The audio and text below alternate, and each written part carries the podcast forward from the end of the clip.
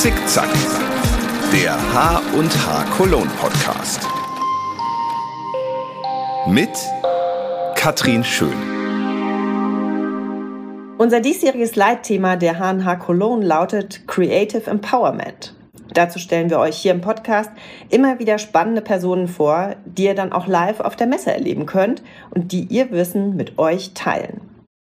Wenn mein heutiger Gast nicht schon unter ihrem eigenen Label sichtbar kreativ agieren würde, wäre auch unser Leitthema ein perfektes Match als Markenname für ihr Business. Denn INI, wie sie genannt wird, ist ein wahres kreatives Powerpaket. Die 33-jährige Berlinerin ist nicht nur selbst Shopbetreiberin, Influencerin und Bloggerin von Yeah Handmade und Autorin zahlreicher erfolgreicher Bücher. Sie vermittelt ihr Know-how auch an andere Unternehmerinnen, damit diese ihr kreatives Können erfolgreich vermarkten. Das macht sie online, aber auch unter anderem live, zum Beispiel auf der diesjährigen H&H Cologne. Was können wir also erwarten und wer steckt hinter diesem Multitalent? Hört einfach weiter zu, denn ich talke jetzt mit Josephine Kirsch. Herzlich willkommen bei Zickzack, liebe Eni. Hallo! Genau, ich sprach ja sonst immer, wenn, äh, also wir unterhalten uns heute über den Computer remote, sonst wenn du bei mir wärst, habe ich ja immer so einen für so verschiedene Handarbeitsutensilien auf dem Tisch. Ich könnte mir vorstellen, du würdest irgendwas wählen, was mit Makramee äh, zu tun hat. Lieg ich da richtig? Ist das deine bevorzugte Handarbeitsleidenschaft?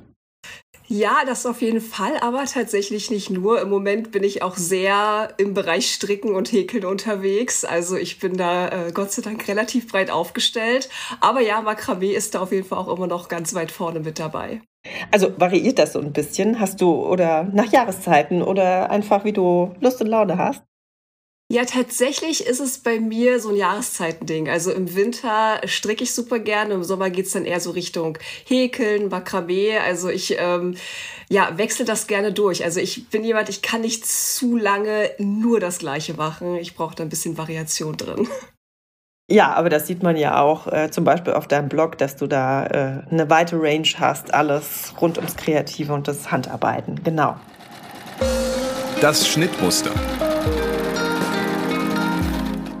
Kannst du dich denn noch an dein allererstes DIY-Projekt erinnern? Oh Gott, mein allererstes DIY-Projekt, das Oh Gott, das, also ich glaube, eins der ersten, die auf meinem Blog erschienen sind, waren so Lavendelsäckchen, weil das noch so relativ easy umsetzbar ist. Ich meine, ich bin jetzt nicht eine absolute Nähkönigin, überhaupt nicht, aber das kann man halt auch gut per Hand nähen, selbst wenn man nicht so viel Ahnung hat. Und ich glaube, das war so eins meiner ersten Projekte, zumindest für den Blog. Ich habe natürlich auch davor schon so ein bisschen gestrickt und gehäkelt, so für mich.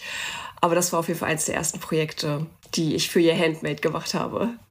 Ja, und, und vielleicht noch mal eins zurück. So, äh, äh, ab wann, sage ich mal, hast du dich mit dem Thema überhaupt beschäftigt? Als Kind schon, als Jugendliche oder wie bist du so ans Handarbeiten, ans äh, kreativ selber machen gekommen? Also ich glaube, ich war tatsächlich schon als, als kleines Kind immer sehr kreativ, aber auch in meiner Jugend habe ich sehr viel selber gemacht, aber ich hatte auch immer ein Umfeld, was es auch gefördert hat, also was mich auch so ein bisschen an die Hand genommen hat und gesagt hat, hier, ich zeig dir mal, wie man strickt, ich zeig dir mal, wie man malt. Und das dann natürlich auch einfach gefördert wurde, aber ich hatte auch einfach großes Interesse daran, also ich habe das auch, auch selber weiterverfolgt quasi. Dann hast du aber erstmal, sag ich mal, was Anständiges in Anführungszeichen gelernt. Du hast Geologie studiert, hast das auch fertig gemacht. Ähm, aber dann irgendwie ging es trotzdem schon dann wieder so Richtung kreativ. 2015 hast du deinen Blog gestartet. Äh, und wann hast du gedacht, jetzt äh, gehe ich den Schritt und mache mich auch selbstständig in diesem Bereich und hänge die Geologie vielleicht wenigstens für den Moment erstmal an den Nagel? Tatsächlich habe ich die Entscheidung, mich selbstständig machen zu wollen, also zumindest, dass ich den, den Wunsch hatte, schon während meiner Masterarbeit getroffen. Also so, ich glaube Ende 2014 weil ich, also man muss dazu wissen, Wissenschaft ist ein schwieriges Feld, was Jobs angeht. Also man ist sehr beschränkt. Man muss ja meistens alle drei, vier, sechs Jahre umziehen, weil man nur befristete Arbeitsverträge hat. Man muss am besten, um Karriere machen zu können, immer wieder woanders hinziehen, andere Stadt, anderes Land. Also man muss sehr viel von seinem privaten Leben einfach aufgeben oder es muss sehr flexibel gestaltet sein. Und klar, als ich angefangen habe zu studieren, war das so, ja, gar kein Ding. Ich, man ist halt irgendwie Anfang 20 und denkt sich so, ja, voll schön. Mitte 20 denkt man sich dann halt schon so, okay, dann hat man vielleicht einen Partner gefunden, mit dem man auch länger zusammen sein möchte. Vielleicht will man auch Kinder haben. Dann ist es halt auf einmal alles nicht mehr so einfach. Und ich habe halt gemerkt, okay, ich, ich will mich dem auch gar nicht beugen. Wissenschaft ist ein hartes Pflaster. Das muss man sich halt einfach bewusst sein. Und ich habe halt mit dem Studium einfach gemerkt, ich, ich möchte das nicht. Aber leider war ich sehr wissenschaftlich ausgebildet. Man kann ja als, als Geologin auch woanders arbeiten, aber ich bin halt einen Weg gegangen, der sehr wissenschaftlich war. Das heißt, es wäre für mich nicht so mega easy gewesen, woanders hinzugehen. Und dann war es so, okay, eigentlich will ich selbstständig arbeiten. Das wusste ich schon, weil auch wissenschaftlich arbeiten ist selbstständig arbeiten. Und dann war es okay, was bleibt dann halt übrig? Ich bin halt super kreativ und ich habe halt bei anderen, damals war Instagram zwar noch relativ frisch. Also es gab es ja noch gar nicht so super lange, aber man hat trotzdem eben schon Leute gesehen, die damit langsam Geld verdienen. Und ich dachte mir so, okay, ich, ich will das auch. Und habe dann halt noch meine Masterarbeit zu Ende geschrieben und dann dachte ich so, okay, jetzt oder nie. Also ich probiere es zumindest aus mit null Erfahrung. Ich hatte wirklich gar keine Ahnung von Instagram, von Marketing, von irgendwas. Ich dachte so, ich, ich, ich mache das einfach und guck, wohin es führt. Und dann hast du also mit dem Blog angefangen, hast, äh, sage ich mal, ähm, Anleitungen online gestellt, hast über deine Projekte ähm, äh, gebloggt. Hast du da dann auch schon den, den Etsy-Shop oder ich sag mal, hast du dann schon online auch einzelne Sachen äh, verkauft? Wie du gesagt hast, äh, selber gesagt hast, du äh, bist da relativ blauäugig irgendwie, ähm, hast das angefangen und am Anfang, sage ich mal, lief es auch nur so mittel, oder? Kann man das so sagen? Ja, ja, das kann man, das kann man so sagen. Also tatsächlich hatte ich eigentlich schon einen sehr guten Plan, weil eigentlich, also ich wollte ursprünglich äh, so DIY-Sets für Naturkosmetik verkaufen. Was ich dann aber später mitgekriegt habe, ist es halt gar nicht so einfach. So Naturkosmetik unterliegt halt auch so gesundheitlichen Richtlinien und da braucht man eine Küche und ach, keine Ahnung. Also es ist alles gar nicht so einfach. Das merkt man dann aber natürlich auch erst mit so Recherchen. Und ursprünglich hatte ich dann den Blog gestartet, um halt meine Produkte zu unterstützen. Und es war ja erstmal schon mal eigentlich ganz smart. Dafür, dass ich eigentlich keine Ahnung hatte, war das ja eigentlich schon mal gar nicht so der falsche Ansatz. Ich bin dann halt von diesen DIY-Kits weg, weil das eben nicht so einfach möglich war und hatte dann einen anderen Etsy-Shop eröffnet mit, ich glaube, damals noch Schmuck. Aber das war halt auch so relativ aus dem Boden gestampft. Ich wollte halt irgendwie so relativ schnell halt einen Shop aufbauen, gefühlt mit mehr oder weniger irgendwelchen Produkten. Ich habe gar keine Marktanalyse. Ich habe mir gar nicht angeguckt, wer macht das denn noch so und wie machen die das. Ich, ich habe es einfach gemacht, ohne groß darüber nachzudenken und habe parallel noch Anleitungen auf meinem Blog veröffentlicht. Und dachte halt ganz blauäugig so, ja, sobald halt der, der Shop steht, wird dann halt auch gekauft. Also ich meine, dann ist ja der Shop da. Aber so funktioniert das halt natürlich nicht, weil natürlich schon man auch sichtbar sein muss und man auch aktiv verkaufen muss und man nicht einfach nur einen Shop haben kann. Das reicht halt einfach nicht aus. Und am Ende war es tatsächlich so, dass es halt nur so drei, vier Verkäufe gab in einem Jahr. Ich aber, wie gesagt, auch gar nicht so viel dafür getan habe, dass was verkauft wird. Ich habe vor allem immer wieder auch neue Produkte entwickelt, aber die eigentlich nicht aktiv verkauft. Und war dann halt nach einem Jahr so frustriert, dass ich dann den Shop wieder geschlossen habe und dachte, ja, okay, Shop ist es nicht. Das Bloggen hat mir sehr viel Spaß gemacht. Darauf habe ich mich dann erstmal weiter konzentriert. Obwohl man da auch fairerweise sagen muss, dass ich pausiert habe. Auch eine Zeit lang. Ich glaube, das war 2016, da hatte ich dann auch einen neuen Job angefangen, auch außerhalb der Geologie. Das heißt, es war auch für mich so ein neues Feld. Ich musste erst mal reinfinden. Es war auch nicht ganz so einfach. Es war halt bei der Arbeitsagentur. Das heißt, es gibt auch so einen rechtlichen Aspekt, den man ja immer auch lernen musste. Das heißt, ich hatte dann auch keine Kapazitäten, aber ich war zeitgleich auch sehr frustriert, weil es eben alles nicht so lief, wie ich das halt haben wollte. Ja, und wer hat dich dann empowered sozusagen oder hast du dich selbst ähm, fit gemacht oder gab es irgendeinen Schlüsselmoment, wo du sagst, nee, jetzt, äh, ich will das aber trotzdem und jetzt gehe ich es nochmal anders an? Also ich war sehr frustriert. Bei mir war es tatsächlich so, ich war auch nicht sehr glücklich in meinem Job, weil das eben einfach ich wusste ja schon, ich will selbstständig arbeiten und flexibel sein und dann habe ich halt in der Behörde gearbeitet. Das ist halt einfach alles andere als sehr flexibel. Das ist eben einfach so, da hat man eben so sein sehr starres Muster, nach dem man agieren muss. Und wenn man Dinge verbessern möchte, dann ist es halt schwierig, das zu implementieren. Man hat da nicht so viel Handhabe und es hat mich sehr, sehr unglücklich gemacht. Das heißt, das war für mich ein sehr großer Treiber, dass ich halt wusste, okay, ich will hier eigentlich nicht für immer und ewig arbeiten. Dann hatte ich auch nur einen befristeten Vertrag. Das heißt, ich, ich wusste auch, ich werde da nicht für immer und ewig arbeiten.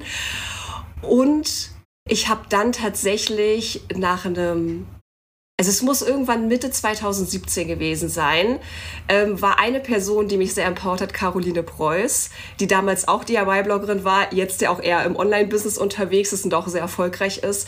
Und sie hat damals ihren ersten Online-Kurs ich glaube, der war schon draußen, aber sie hat den quasi nochmal neu gelauncht gehabt. Da ging es um Pinterest. Und sie hatte auch ein, ein Webinar mal gegeben zum Thema äh, Preise für Kooperation. Und dieses Paket war für mich so, okay, krass, ich kann mit meinem Blog Geld verdienen. Und das war erstmal für mich super überraschend, weil damals war das halt noch nicht so wie heute, dass das eigentlich irgendwie jeder weiß, dass man damit irgendwie Geld verdienen kann. Damals war das sehr überraschend und mir war auch nicht bewusst, wie viel Geld man damit verdienen kann. Ich habe auf einmal gemerkt, dass die ganze Arbeit, die ich so in den letzten anderthalb Jahren da reingesteckt habe, irgendwie was wert ist. So, ich dachte, okay, ich mache das jetzt irgendwie, weil mir das Spaß macht. Und das hat bei mir tatsächlich dann so einen Schalter umgelegt, dass ich dann auf einmal richtig motiviert war und auch mir wirklich coole Projekte überlegt habe und da auch ein bisschen strategischer rangegangen bin. Also auch vorab wirklich mal recherchiert habe, ja, was, was könnte denn wirklich auch gut ankommen, was kommt denn woanders gut an und nicht einfach irgendwas gemacht habe. Und dann noch mit Pinterest, dann eben einfach auch den Blog wirklich zum Laufen zu bekommen und auf einmal wirklich Seitenaufrufe zu haben und wirklich sichtbar zu sein und das halt auch wirklich diesen Fortschritt zu sehen, dass es immer mehr Leute werden. Das war so ein Moment, der mich halt richtig angetrieben hat. Also das war wirklich so ein Schalter, wo es war, okay, jetzt habe ich so ein bisschen die, die wichtigsten Schlüssel für mich gefunden und jetzt muss ich nur weitermachen. Und das hat tatsächlich dann auch sehr gut funktioniert, auch wirklich fokussiert zu sein und sich durchzubeißen. Und damals habe ich eine 40-Stunden-Woche gehabt. Ich habe die Selbstständigkeit aufgebaut, den Blog quasi betreut und eigentlich, ich glaube, sogar fast jede Woche einen Blogbeitrag rausgebracht. Und ich habe eine Hochzeit alleine geplant. Ich war wirklich komplett ausgelastet, aber ich, ich wollte es halt. Also ich, ich wusste, dass das mein Weg sein soll, obwohl man natürlich auch belächelt wird, aber es war, war für mich halt klar, dass es einfach funktionieren muss. Das heißt, da hast du ja quasi jetzt erstmal dein Business nach vorne gebracht, hast das etabliert mit deinem Blog und ähm, ne, mit deinem Shop und deinen Sachen. Und wann kam dann nochmal der Moment, wo du denkst, hey, ich glaube, das wäre so wertvoll, auch für andere Kreative, ähm, ja, äh, dein, dein zweites Standbein sozusagen, oder vielleicht sogar das dritte, kann man sagen, ne, äh, heißt ja äh, sichtbar kreativ. Also das heißt, ne, die Sichtbarkeit äh, äh, da reinzukriegen in, in ein Business und die so viele Leute haben so viele schöne Ideen, ne? Oder wie gesagt, wir haben ja sehr viele Händler auf der und Händlerinnen auf der auf der Messe oder wie gesagt selber äh, Kreative, die da draußen Business machen ne, wo man deshalb auch unser Thema, wo wir denken, wir müssen die noch ein bisschen empowern, da steckt noch so viel mehr drin. Wann war da bei dir der Zeitpunkt, wo du denkst, ah, das Wissen könnte ich eigentlich auch noch weitergeben? Das war tatsächlich 2021, also auch noch so während der Corona-Zeit. So 2020 war für mich, also trotz Corona, tatsächlich ein, ein relativ erfolgreiches Jahr. Ich habe mein erstes Buch geschrieben, beziehungsweise eigentlich meine ersten drei Bücher. Und mein erstes Buch ist dann auch tatsächlich überraschenderweise, also ich glaube auch der Verlag hatte damals nicht so damit gerechnet, auch äh, internen Bestseller geworden und hat sich unglaublich gut verkauft, weil Makramee einfach mit Corona komplett durch die Decke gegangen ist. Und dann 2021 war für mich einfach so, dass ich gemerkt habe, okay, krass, ich habe jetzt so viel schon erreicht. Ich, also mehr, als ich mir je hätte wünschen können tatsächlich. Und es ist auch alles viel schneller erfolgreich geworden, als ich das gedacht hätte. Also ich hatte mich 2019 hauptberuflich selbstständig gemacht. Und ich muss auch fairerweise sagen, dass es damals noch nicht alles so tragfähig war, wie, wie man sich das wünscht, wenn man sich hauptberuflich selbstständig macht. Weil ich, mein Vertrag war halt ausgelaufen und dann war halt so jetzt oder nie. Aber ich habe dann halt wirklich auch reingebuttert und habe halt gesagt, okay, das muss jetzt irgendwie tragfähig werden. Und ich habe das auch in einem halben Jahr geschafft, dass dann auch wirklich die Einnahmen so waren, dass ich zumindest davon leben konnte. Und das war halt, es ging super schnell. Dann hatte ich auch meine ersten Awards gewonnen und es war halt, alles ging halt so schnell. Und dann war ich irgendwann an einem Punkt, wo ich dachte, krass, irgendwie habe ich jetzt in, in zwei Jahren eigentlich fast alles erreicht, was ich irgendwie erreichen hätte wollen. Und da war halt so der Punkt, dass ich dachte, okay, irgendwie brauche ich jetzt was Neues. Also ich, ich weiß nicht, ob das so ein Ding von Kreativen ist, dass man halt nicht so lange irgendwie das Gleiche machen kann. Aber ich hatte dann irgendwie das Gefühl, okay, ich will, will jetzt irgendwie was Neues machen und wollte vor allem auch aus Business-Sicht mich auch ein bisschen unabhängiger vom Business machen. Weil es ist natürlich so, dass ich als, als Influencerin, als Creator, wenn ich mal irgendwie ausfalle, dann gibt es halt keine Einnahme. Und das ist natürlich langfristig gesehen problematisch. Das heißt, es war so, okay, ich will noch mehr auf digitale Produkte setzen. Ich hatte zwar schon so digitale Anleitungen, aber ich wusste, okay, das wird jetzt auch langfristig jetzt nicht mein Business absichern. Und dann war mir schon klar, okay, ich, ich möchte Online-Kurse anbieten. Dann war natürlich die Frage, will ich das im kreativen Bereich machen oder will ich das in einem anderen Bereich machen? Und ich wusste, okay, kreativer Bereich habe ich einfach so ein bisschen Sorge, dass das eben auch langfristig nicht so sinnvoll ist, weil auch da Techniken kommen und gehen, Trends kommen und gehen. Das ist halt auch nicht so einfach, da langfristig ja gute Passiveinnahmen aufzubauen. Und dann dachte ich mir, okay, wieso nicht, wieso nicht anderen Kreativen helfen, ihr Business aufzubauen? Weil ich ja noch wusste auch, wie schwer das für mich war und wie frustriert ich teilweise war. Wie man und sich fühlt auch, ne? Und was man Ja. vielleicht dann hören muss in dem Moment oder so, ja. Auf genau. jeden Fall. Und auch wie verzweifelt, also ich war wirklich teilweise super verzweifelt, weil ich auch so unglücklich in meinem Job war. Also es war natürlich bei mir noch so eine Besonderheit, dass ich nicht einfach nur mich mit meiner Kreativität selbstständig machen wollte, sondern ich wollte wirklich auch weg von dem aktuellen Job. Und ich denke, dass es auch einigen so geht, dass sie vielleicht gerade nicht so zufrieden sind, aus was auch immer für Gründen. Das kann ja auch einfach manchmal sein, dass es nicht, der Job nicht so gut zum Leben passt. Und ja, dass ich einfach diesen Menschen helfen möchte und dass ich ja auch so viele verschiedene Sachen gemacht habe im Business. Ich bin ja nicht nur Creator, ich habe ja nicht nur, nicht nur den Shop gehabt, ich habe ja Bücher geschrieben, ich habe Workshops gegeben, ich habe so viele unterschiedliche Sachen gemacht, dass ich mir dachte, dass ich eigentlich zumindest vielen Kreativen helfen könnte. Und dann war es so, ja, okay, dann, dann starte ich jetzt nicht mal kreativ und wir gucken mal, wohin das jetzt führt. Quasi auch wieder so ein neues Business. Weil du es ja wirklich alles selber ähm, durchlebt hast und selbst gemacht hast. Ich glaube, da hast du natürlich eine andere Glaubwürdigkeit, als wenn jemand von außen kommt, der sonst so standardmäßig irgendwie vielleicht Beratung macht und sagt, ja, mach es mal so oder so, wo man denkt, hm, ne, soll ich wirklich? Also ich glaube, da bist du natürlich auch sehr nah dran und das äh, glaube ich, äh, spüren dann äh, deine äh, Kunden und Kundinnen wahrscheinlich auch, ne, dass du einfach weißt, wovon du redest dann. Ja. Genau, genau. Ich bin quasi mein eigenes Testimonial am Ende des Tages, weil so ich halt zeigen kann, okay, mit den Dingen, die ich gemacht habe und die ich gelernt habe, habe ich es ja hierher gebracht. Irgendwie habe ich es auf jeden Fall geschafft. Und das ist natürlich etwas, was man dann auch gut mitgehen kann. Und ich habe halt auch einfach so das Verständnis für die, für die Lage der einzelnen Menschen, weil ich das halt gut auch nachvollziehen kann, diesen Wunsch dahinter, sich damit selbstständig zu machen und auch die Frustration, weil es eben nicht so easy peasy ist, wie das eben gerne auch mal aussieht von außen. Also man sieht es auf Instagram bei den Leuten, wie erfolgreich die sind und denkt sich so, ja, hör, die sprechen da ab und an mal in die Kamera. Easy kann ich auch. Aber was da eben alles dahinter steckt, dass das eben nicht alles so einfach ist, merkt man eben erst, wenn man dann auf einmal anfängt und dann merkt, ja, ist eben nicht, ich spreche einfach mal in die Kamera und dann kaufen mir die Leute den Laden leer. So funktioniert es halt nicht. Eine links, eine rechts.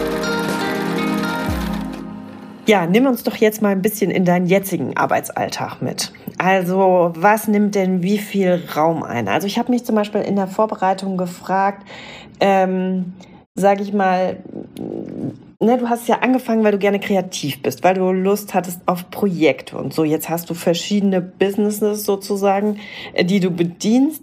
Ähm, wird jetzt auch das Kreative bisschen mehr geplant? Also hast du so einen Ablauf, dass du sagst, ach, heute muss ich jetzt mal wirklich irgendwie die Katzenangel neu erfinden oder so zum Beispiel?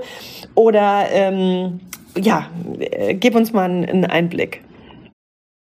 Tatsächlich habe ich das Gefühl, dass ich ungeplanter kreativ bin. Also das Ding ist, ich habe natürlich ihr Handmade existiert und, und es, ist, es ist groß inzwischen. Und ich weiß, es läuft halt mehr oder weniger von alleine. So, dass ich, ich brauche da nicht mehr so viel Effort reinstecken wie beim Aufbau. Also für mich ist zum Beispiel auch Reichweitenaufbau steht bei mir für ihr Handmade nicht mehr im Vordergrund. So, ich habe über 100.000 Follower. Klar könnte ich jetzt auch sagen, ich will 500.000, aber ich bin da auch ganz ehrlich, ich glaube ehrlich gesagt nicht, dass mir das viel bringen würde. Da gehe ich auch wieder ganz strategisch ran. Ich glaube zum Beispiel nicht, dass wenn ich 500.000 Follower hätte oder eine Million, dass ich deutlich mehr Geld verdienen würde. Weil ich weiß, dass Unternehmen jetzt schon teilweise auch, vor allem auch im Kreativbereich, nicht so viel Budget haben oder generell auch einfach natürlich ein begrenztes Budget haben. Und ich weiß, dass es je mehr Follower man hat und je höher die Reichweite ist, desto schwieriger wird es auch höhere Preise durchzusetzen. Und ich einfach jetzt schon merke, es ist jetzt schon manchmal schwierig, die Preise durchzudrücken, die ich mir halt wünsche. Und ich glaube halt nicht, dass es einfacher wird mit steigender Followerzahl.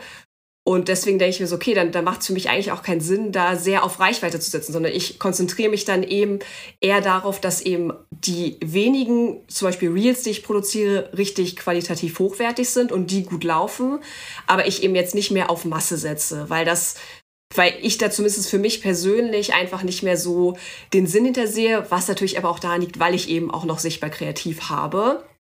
Also es bedeutet für mich auch, dass ich tatsächlich ein bisschen spontaner einfach bin. Wenn dann eben mal zwei Wochen kein, kein neues Reel online kommt, dann ist das eben so. Und wenn ich dann eben gerade auf dieses Projekt Lust habe und das umsetze, dann filme ich das mit und dann lade ich das hoch.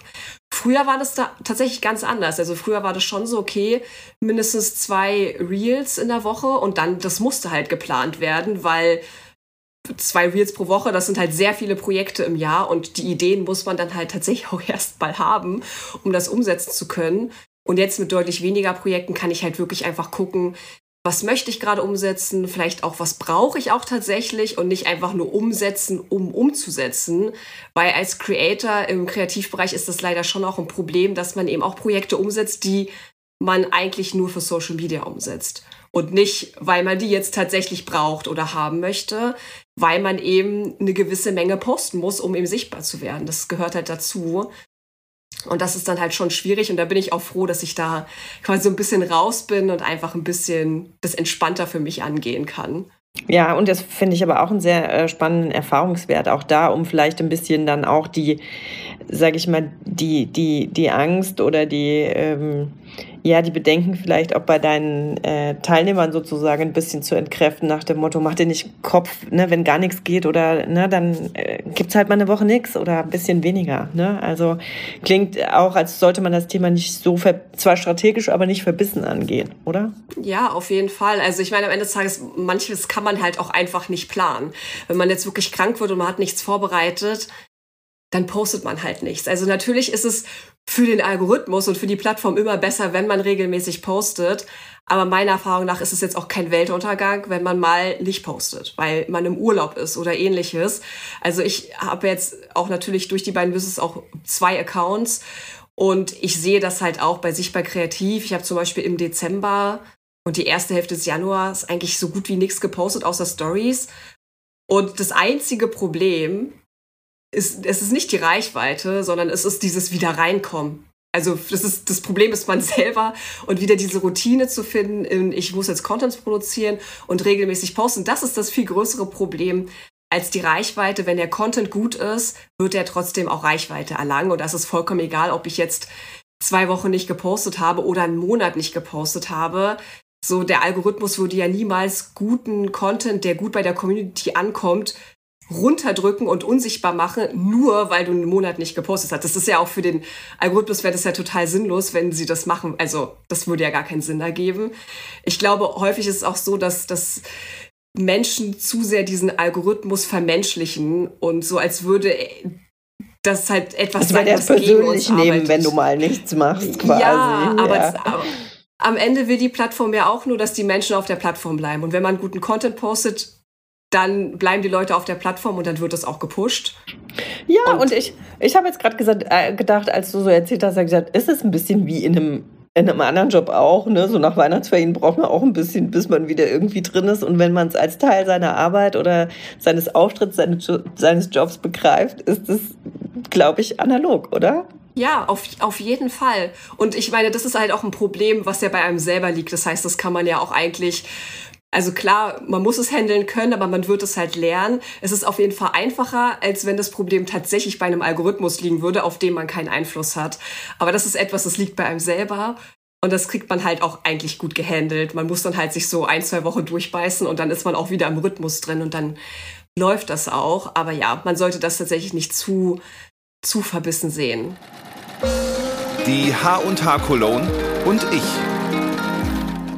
Ja, jetzt bist du ja zu Gast bei uns auf der HNH Cologne. Im März gibt es einen Workshop, bist auf dem Talk und äh, man hat eben schon gemerkt, so Social Media Reels und so, das ist dein Ding und darüber, da wird es auch äh, drum gehen, oder? Bei uns. Genau, es wird ein, ein Talk geben, wo es um Reels geht, beziehungsweise Sichtbarkeit mit Reels. So Reels sind halt irgendwie mein Ding. Das ist auch das, was mich am Ende groß gemacht hat und was mir auch Spaß macht und wo ich tatsächlich auch beide Accounts, die ich habe, mit langsam groß gemacht habe. Und ich einfach merke, äh, ja, dass auch so wie ich es irgendwie angehe, offensichtlich auch tatsächlich in unterschiedlichen Nischen funktioniert, was halt sehr, sehr schön ist, weil ich halt merke, okay, es, es gibt nicht irgendwie in jedem Bereich muss man irgendwie was anderes machen. Am Ende des Tages ist halt der Weg, den man gehen muss, um halt sichtbar zu werden, immer ein ähnlicher Weg. Also der Vorgang ist eigentlich immer sehr ähnlich. Man kann das sehr gut auf andere Bereiche übertragen und auch innerhalb des Kreativbereichs ist es halt egal, ob ich jetzt im Strickbereich unterwegs bin, beim Häkeln, beim Nähen oder wo auch immer. So das Prinzip ist halt immer das gleiche. Und es ist halt tatsächlich auch kein Hexenwerk. Also ich weiß, viele verrennen sich da immer total und machen sich super viele Gedanken und am Ende des Tages ist es eigentlich gar nicht so super kompliziert. Ja, jetzt, jetzt bist du ja ungefähr 15 Jahre jünger als ich. Ich versuche mich digital auch immer noch auf dem Laufenden zu halten. Und ich glaube, wir haben auch noch ein paar Besucherinnen und äh, Besucher, die auch noch ein bisschen, noch eine Generation weiter sind. Kannst du immer in zwei, drei Sätzen erklären, was ist denn ein Reel? Ein Reel ist ein Kurzvideo. Also das heißt quasi, es ist meistens auch ein Hochkantvideo, also so das Format von einem Smartphone. Und Kurzvideo bedeutet so maximal 90 Sekunden, meistens sogar kürzer. Also so, ich glaube, im Schnitt sind sie so vielleicht 30 Sekunden lang. Und ja, das sind quasi meistens sehr unterhaltsame Videos. Das können kleine Tutorials sein. Das können aber auch, ja, Rezepte sein oder manchmal auch einfach nur, ja, lustige Sachen, irgendwelche Sketches oder ja, also wirklich ganz viele verschiedene Sachen dienen ja eigentlich zum Großteil der Unterhaltung, aber eben zum Teil auch ein bisschen Mehrwert, wenn man eben Dinge wirklich nachmachen möchte. Aber insgesamt ist es wirklich einfach eigentlich so, dass man sich so ein bisschen durchscrollt, berieseln lässt von kurzen Videos, die sehr kurzweilig sind. Also das ist auch so der Unterschied zu so längeren Filmen, die man vielleicht auf YouTube kennt oder die man eben auch aus dem Fernsehen kennt oder wo auch immer her. Sondern bei, bei Kurzvideos geht es wirklich darum, sie sind kurzweilig, man kriegt in ein paar Sekunden wirklich was geliefert und dann geht es eigentlich auch schon wieder weiter. und das heißt jetzt, wenn jemand zum Beispiel einen Laden hat oder sowas und dann anfängt und diese Reels ähm, äh, postet, das heißt, und wenn die gerne angeguckt werden, sprich, das trägt ja dann zur Sichtbarkeit bei, dass man da seine kurz und knapp seine Botschaften vermittelt und so und quasi sage ich mal, wie man es genau anstellt, was man vielleicht technisch beachten muss, inhaltlich, was man machen sollte. Das erfährt man ja dann, wenn man äh, zur Messe kommt und dir im Talk zuhört und äh, auch in dem Workshop. Man kann natürlich, also ich sag mal, du machst das ja auch äh, online. Ähm, du hast auch ein, sogar einen Club, den man, äh, ein, ein Creative Business Club, den man beitreten kann. Das heißt also, auch hier gibt es je nach äh, Bedarf, sage ich mal, kann man sich kurz in einem kurzen Reel sozusagen von dir coachen lassen oder halt auch in, in längerer Form, würde ich mal einfach so sagen, oder? Genau, also genau, der Creative Business Club ist eine Membership so für kreative Business Starter. Da gibt's dann tatsächlich auch längere Videos. Also da gibt's quasi immer Masterclasses jeden Monat, eine neue zu einem relevanten Thema, was jetzt für Business Starter wichtig ist. Ähm, aber wir haben tatsächlich auch eine Masterclass zum Thema Reels, weil das eben einfach so ein wichtiges Thema ist. Aber ja, genau. Und auf der Messe wird man dann auf jeden Fall von mir mehr erfahren, wie man da rangehen muss, auch wie ein Reel aufgebaut sein sollte, damit es dann halt auch wirklich funktioniert, weil wie gesagt, so ganz kompliziert ist es tatsächlich eigentlich gar nicht. Ähm, aber man muss es halt wissen. Ist natürlich so eine Sache, wenn man es einmal weiß, dann weiß man es und dann hilft einem das auch. Aber wenn man halt einfach noch nicht so lange dabei ist, dann woher soll man das wissen? Und ja, man kann damit tatsächlich auch, also ich bin natürlich eher so im digitalen Bereich unterwegs, aber man kann damit auch lokale Läden auch gut sichtbar machen, obwohl es hier ja tendenziell auch ein bisschen weniger um Reichweite geht, weil wenn ich jetzt einen lokalen Laden habe, dann ist es natürlich jetzt nicht so relevant, dass ich irgendwie ganz Deutschland erreiche. Ähm, aber was tatsächlich bei Videos super wichtig ist, dass Videos einen halt besser catchen als, als Zuschauer und mir einen viel besseren Eindruck vermitteln als jetzt ein Foto, viel besser Emotionen transportieren und ich so vielleicht viel mehr Lust habe, in den Laden zu gehen, weil ich habe den dann schon mal in einem, in einem kleinen Video gesehen und sehe, wie gemütlich der eingerichtet ist und was es für schöne Produkte gibt. Und das ist ja dann auch relevant, dass wir quasi ja, die Leute irgendwie dazu bringen, dass sie halt richtig Lust haben, zu einem zu kommen. Oder vielleicht einen Zwischenhalt machen, wenn man vielleicht gerade in der Gegend ist. Ja, genau, absolut. Und das ist ja genau das, was wir, was wir möchten äh, mit, mit dem Angebot. Ne? Äh, die Leute, die eh so viel Kreativität und tolle Ideen äh, haben, zum Beispiel mit dir auch sichtbar machen. Genau, also Workshop-Tickets gibt es auf der Website. Er ist auch schon ganz gut gebucht. Von daher, ähm, ja, haltet euch ran. Äh, ich glaube, schneller und effektiver kommt man nicht zu einer super kleinen, schönen Unternehmensberatung äh, während der Messe. Hast du irgendein schönes Messeerlebnis oder was verbindest du mit Messen? Gehst du gerne auf Messen? Tatsächlich schon. Ich habe nur leider einfach nicht mehr so viel Zeit. Aber ich, äh, also jetzt war ja auch Corona, da war ja sowieso auch ein bisschen schwieriger mit Messen. Äh, aber ja, ich war auch schon auf Messen und das, was ich immer so schön finde, ist natürlich einerseits meine Kolleginnen zu treffen, weil so meine, meine ganzen Creator-Kolleginnen sind natürlich auch in ganz Deutschland verstreut. Das heißt, man sieht sich dann halt dort immer auch wieder. Das ist natürlich schön aber auch tatsächlich der Austausch jetzt in meinem Fall auch mit Kooperationspartnern. Weil häufig, man schreibt halt nur, man telefoniert vielleicht mal. Ich habe inzwischen auch ein Management, das heißt, ich bin da sowieso noch mal, noch mal ein Stück weiter weg. Aber es ist halt schön, dann auch die Menschen einfach dahinter wirklich auch mal kennenzulernen, auch das Angebot einfach mal wirklich vor Ort zu sehen, auch mal anfassen zu können. So ein paar Produkte kennt man zwar schon, aber natürlich auch nicht alles. Und diese Vielfalt dann auch zu sehen und auch einfach schon so neue Ideen für Projekte mitzunehmen, das ist halt schön. Also das geht halt kaum irgendwo so gut wie auf einer Messe. Also das, das ist halt einfach so. Und ja, aber am wichtigsten ist tatsächlich für mich natürlich der Austausch. Also das ist halt so, dass das Networking ist gerade auch als Selbstständige, die zu Hause arbeitet und sehr digital, ist das halt, ja, so die, eigentlich mit der einzige Weg, sich so richtig auszutauschen. Ja, also das freut mich natürlich super als Messemacherin, kann ich alles unterstreichen. Äh, sehr viele gute Gründe, in, äh, im März nach Köln zu kommen. Ein Projekt, ein Projekt. Ja, kannst du uns ein bisschen mitnehmen? Was hast du denn gerade? Zum Beispiel gibt es ein berufliches Projekt, wenn du sagst, ach, ne, ich muss immer mal wieder was Neues machen, irgendwas so in die Richtung, wo du uns schon mitnehmen kannst. Oder vielleicht auch einen kleinen privaten Einblick. Ich habe auf deiner Website gesehen, du sagst auch selbst, du bist die Weltenbummlerin. Steht irgendwie eine schöne Reise an? Irgend sowas, was du uns verraten kannst? Also beruflich äh, steht tatsächlich dieses Jahr eher ein bisschen ein bisschen, es ein bisschen ruhiger angehen auf dem Plan. Also tatsächlich auch schon letztes Jahr habe ich es ein bisschen ruhiger angehen lassen und auch dieses Jahr. Also für mich stand es die letzten Jahre tatsächlich so ein bisschen Aufbau und ähm, quasi so ein bisschen höher, schneller weiter auf dem Plan. Aber jetzt ist es gerade so, dass ich eher versuche, meine Arbeitszeit zu reduzieren und die Umsätze quasi stabil zu halten. Das ist so für mich gerade das, was im Vordergrund steht, weil ich einfach auch merke, nach den letzten Jahren, auch die Corona-Jahre waren ja auch so für den Handarbeitsbereich sehr sehr erfolgreich und man merkt das so, das steckt noch ein bisschen in den Knochen. Ähm, aber privat ist auf jeden Fall ein bisschen mehr los. Also ja, es steht auf jeden Fall eine schöne Reise an. Ich fliege dieses Jahr noch nach Bali äh, mit ein paar Freunden. Darauf freue ich mich sehr, weil ähm, ja, ich auch schon lange nicht mehr ein bisschen weiter weg war und es ja, einfach auch schon so länger auf, auf meiner Liste steht. Und tatsächlich auch äh, bei uns in der Wohnung wird auch jetzt noch ein bisschen was aufgehübscht eigentlich ist unser Plan, mal irgendwann eine Immobilie zu kaufen, aber wir wohnen in Berlin. Da ist es leider nicht so einfach. Deswegen ähm, haben wir uns jetzt entschieden, dass wir unsere Mietswohnung einfach ein bisschen, bisschen hübscher machen und hier halt jetzt einfach so ein bisschen, ja, Projekte angehen werden. Und das werde ich auch so ein bisschen auch für Handmade begleiten. Das steht so dieses Jahr an. Also insgesamt tatsächlich ein bisschen ruhiger auf jeden Fall als die letzten Jahre. Und Fokus bei sich bei Kreativ wird der Creative Business Club sein. Einfach wirklich so die Business Starter zu unterstützen, weil ich einfach merke, das sind so, ist so der größere Teil auch in meiner Community. Und da einfach so ein bisschen auch den Fokus drauf zu setzen, weil mir auch einfach das unglaublich viel Spaß macht, da die Mitglieder zu betreuen und zu begleiten. Der Elefant muss durchs Nadelöhr.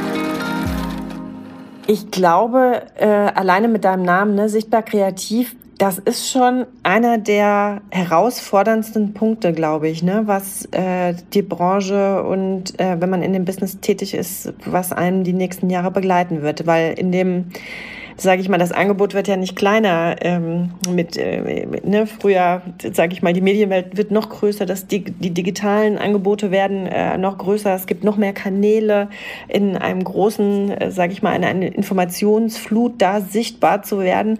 Würdest du das auch so äh, unterschreiben oder hast du noch andere Aspekte, wo du denkst, also neben der Sichtbarkeit, das ist auch, äh, das treibt gerade viele um, das ähm, ist so ein Thema? Also ich glaube tatsächlich ist es die Sichtbarkeit. Also Sichtbarkeit, damit steht und fällt es. Ich kann halt noch so tolle Produkte haben oder Dienstleistungen haben, wenn die nicht gesehen werden, dann werden die halt nicht gekauft. Und ich glaube, das ist wirklich das größte Problem. Also gerade auch so im kreativen Bereich weiß ich, dass halt auch sehr viele so mit Herzblut dabei sind und das eben nicht mal so machen, einfach weil sie es machen müssen, sondern wirklich, weil, weil sie das wollen und weil da eine Leidenschaft steckt.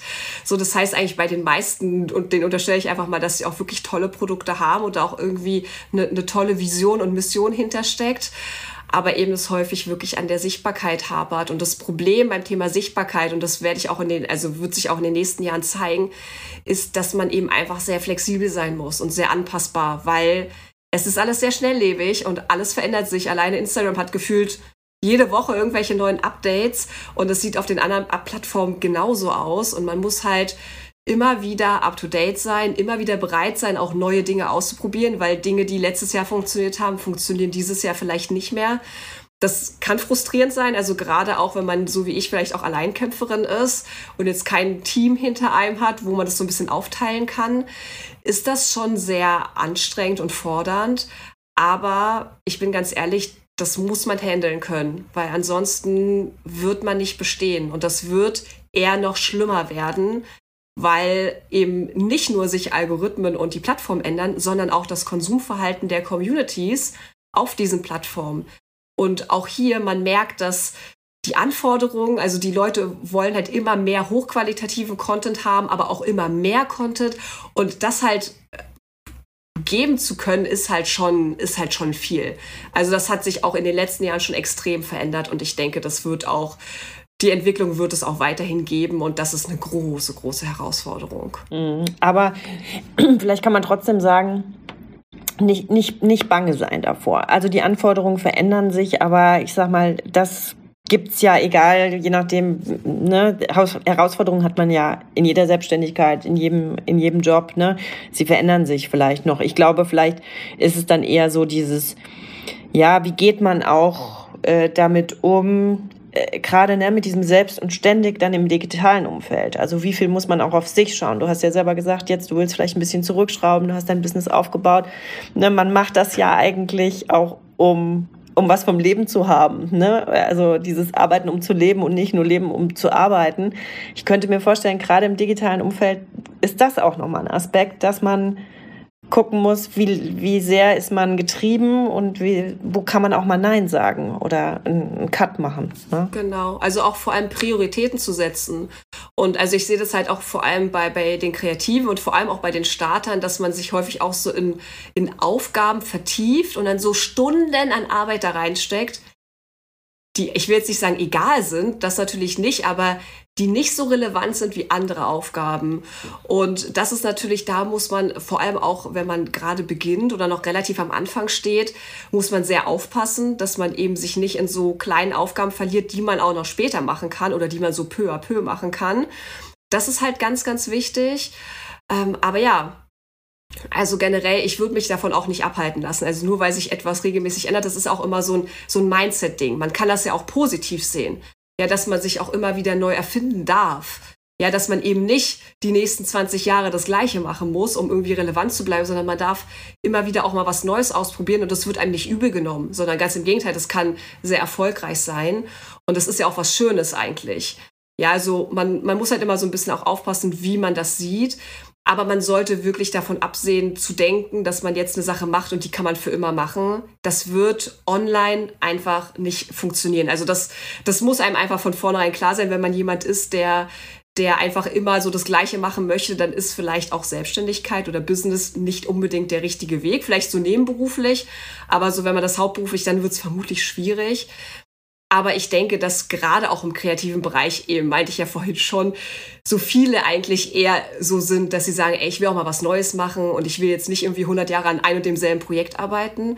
Und ich glaube, dass das eher so ein bisschen für die, also gut für die Kreative ist, dass man sich da eben auch neu erfinden darf. Genau, das denken wir ja auch, dass eigentlich die Grundlagen sind ja da. Man muss sie vielleicht nur ein bisschen, sag ich mal, rauskitzeln, äh, ne, empowern, wie, wie wir sagen, ne, äh, mit Tipps, ne, wo setzt man Prioritäten, wo geht man hin, wo lässt man sich auch nicht erschlagen von den Sachen. Ne, wenn man es, glaube ich, strategisch in Bahn lenkt, dann hat man nach wie vor äh, sich eine super Branche ausgesucht, ne, in der man äh, total schön arbeiten kann. Auf jeden Fall, auf jeden Fall. Also ich muss auch sagen, ich, das ist das, was ich am liebsten mag, dass ich eigentlich immer wieder auch was Neues machen kann. Also auch was meine Einkommensquellen angeht, das hat sich so stark verändert, auch in den letzten fünf Jahren. So, es gab halt immer wieder so Phasen, wo ich dachte, okay, darauf habe ich jetzt irgendwie keine Lust mehr, also mache ich halt jetzt was anderes und das hat halt funktioniert. So, das kann man zum Beispiel auch im Angestelltenverhältnis ist das halt nicht immer so einfach.